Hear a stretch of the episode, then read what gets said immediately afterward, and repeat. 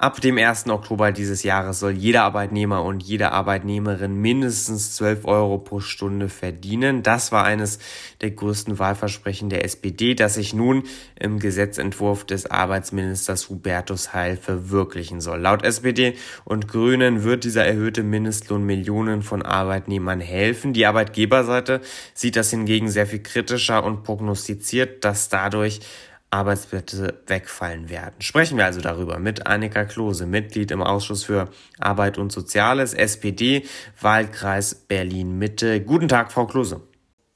Ja, guten Tag, hallo.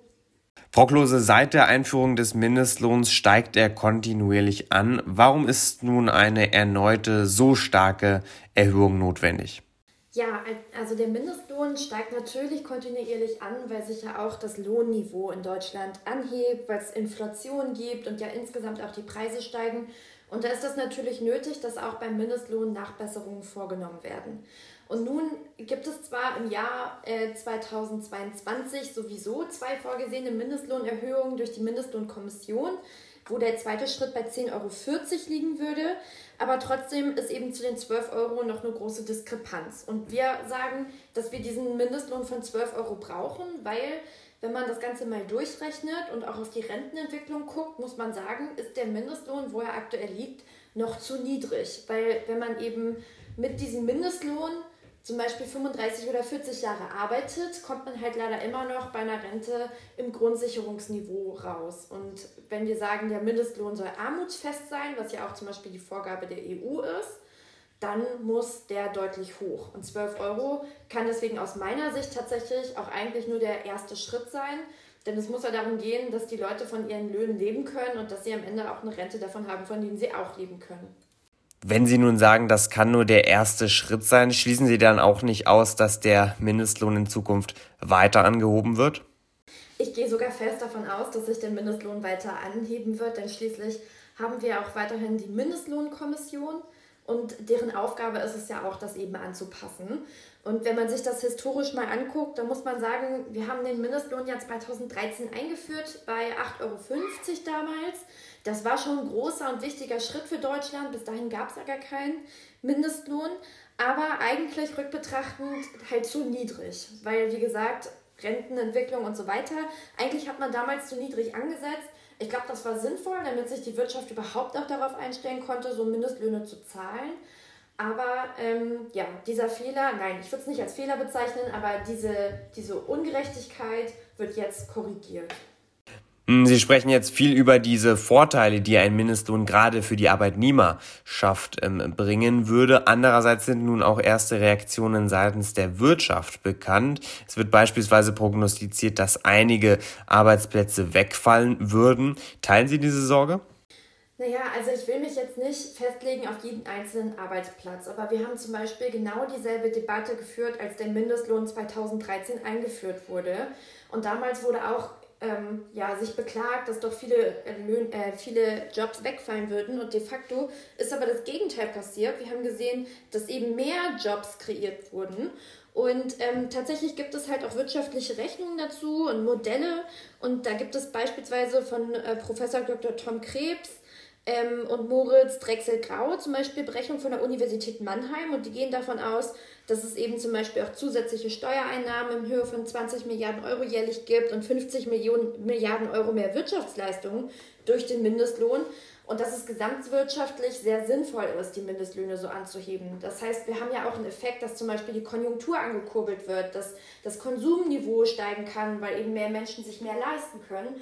Und ich glaube, dass das enorm wichtig ist, insbesondere wenn wir uns die gesamte Gesellschaft auch mal anschauen. Wir haben ja jetzt steigende Energiekosten zum Beispiel.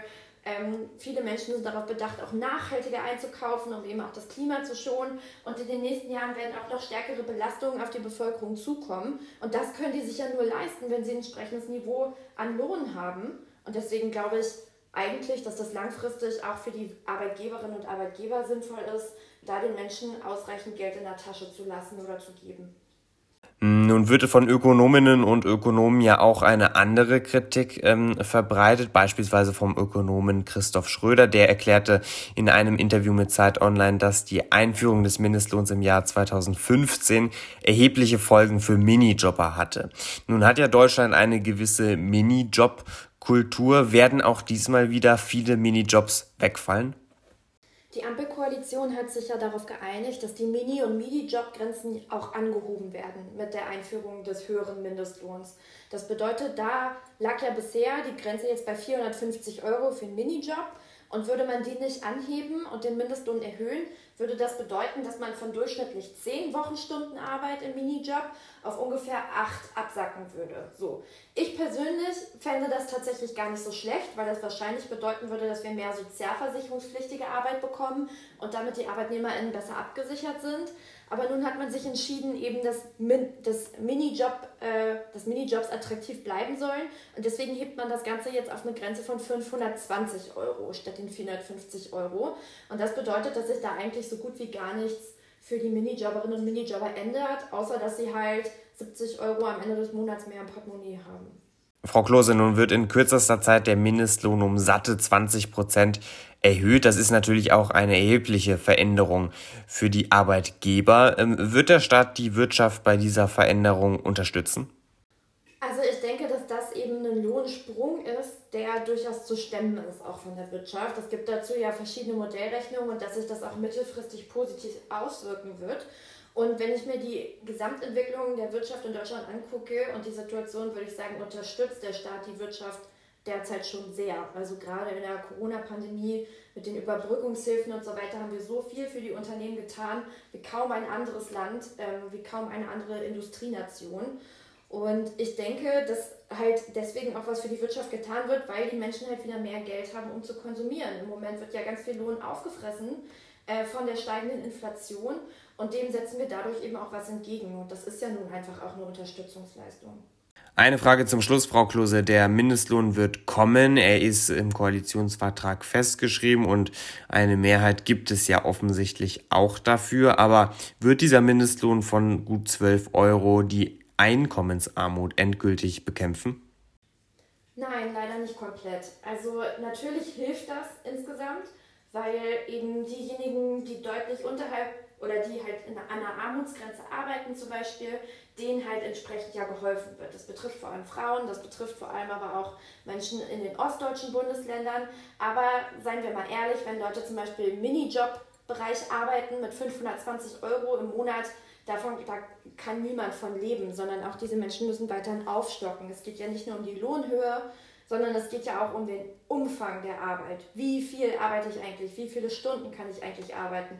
Arbeite ich sozialversicherungspflichtig oder nicht? Sprich, kann ich ordentlich in die Rentenkasse einzahlen? Kann ich mich absichern über die Arbeitslosenversicherung? Wie sieht das aus mit der Absicherung über die Krankenversicherung? Ähm, wer zahlt da eigentlich wie viele Beiträge? Also ich glaube, insgesamt muss man sagen, dass da noch einiges zu tun ist und dass wir da immer noch mit Ungleichheiten zu tun haben. Aber es ist auf jeden Fall ein richtiger Schritt auf dem Weg dahin, eben auch gegen Armut nachhaltig vorzugehen sagt Annika Klose, Bundestagsabgeordnete der SPD, Mitglied im Ausschuss für Arbeit und Soziales, heute hier im Interview bei Politik mit Stil. Dankeschön, Frau Klose, für das Gespräch.